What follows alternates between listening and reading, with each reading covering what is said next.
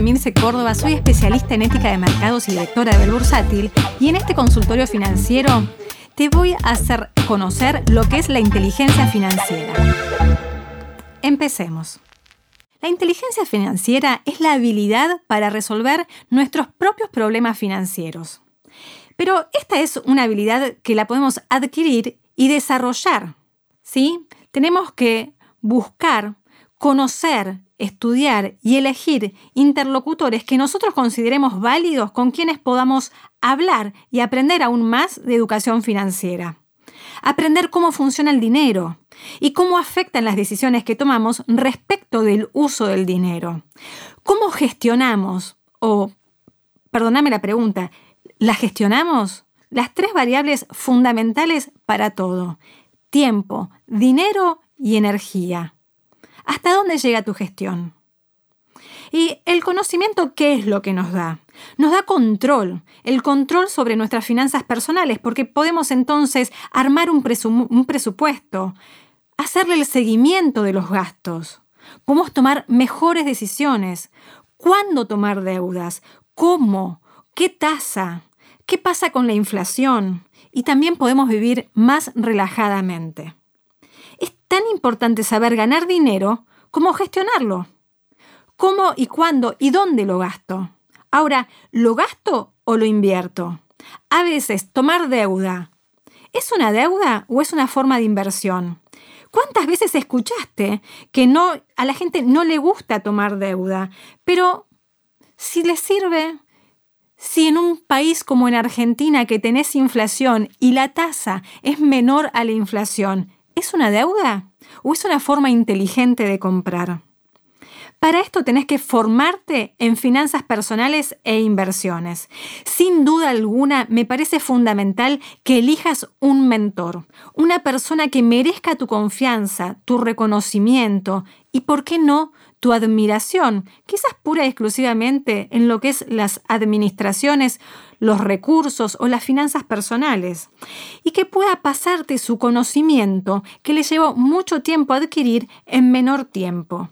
Y para esto los podcasts sirven muchísimo, videos de YouTube, pero no de cualquier persona que hable de este tema, de aquella persona que vos elegiste por su confianza. Podés unirte a foros a grupos de inversión para crecer de forma conjunta. Tenés distintas perspectivas donde podés plantear cuáles son tus dudas. Otro punto que me parece muy bueno para todo esto, y hay innumerables títulos, son los libros. Pero déjame nombrarte algunos pocos que me parece que es donde podemos empezar a leerlos todos por su escritura simple. Padre rico, padre pobre, Seguramente lo escuchaste. Es un bestseller porque es de fácil escritura y será un quiebre en la forma de pensar si es que aún no lo leíste. También de Robert Kiyosaki está El cuadrante del flujo del dinero, que te enseña cómo dejar de trabajar por dinero, esto de cambiar tiempo por dinero y que sea el dinero el que trabaje para vos. De una forma clara te permite ver dónde estás parado hoy y las modificaciones que tenés que hacer para llegar a cumplir tus objetivos. Los secretos de la mente millonaria los pensamientos que traemos desde la infancia y que son los responsables de que tengamos quizás una mala relación con el dinero. Este libro nos explica cuáles son los pensamientos de los millonarios y nos permite cambiar nuestros propios pensamientos para poder desarrollar una mentalidad de millonario. El millonario de la puerta de al lado. Este libro está basado en los resultados de un estudio que realizaron sus autores, que son estadounidenses, en la década del 90 para analizar el comportamiento de los millonarios. Y libertad financiera, que te da los cinco pasos para conseguir la libertad financiera. Pero es fundamental el aprendizaje continuo, porque este te lleva a la excelencia sin ningún lugar a dudas. Siempre puedo mejorar si tengo las ganas y tengo la constancia.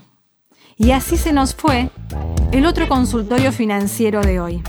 Mi nombre es Emilce Córdoba, soy especialista en ética de mercados y directora de Bel Bursátil. Seguinos en Spotify para aprender y conocer todas las alternativas de inversión que tiene el mercado para vos. éxitos y buenas inversiones.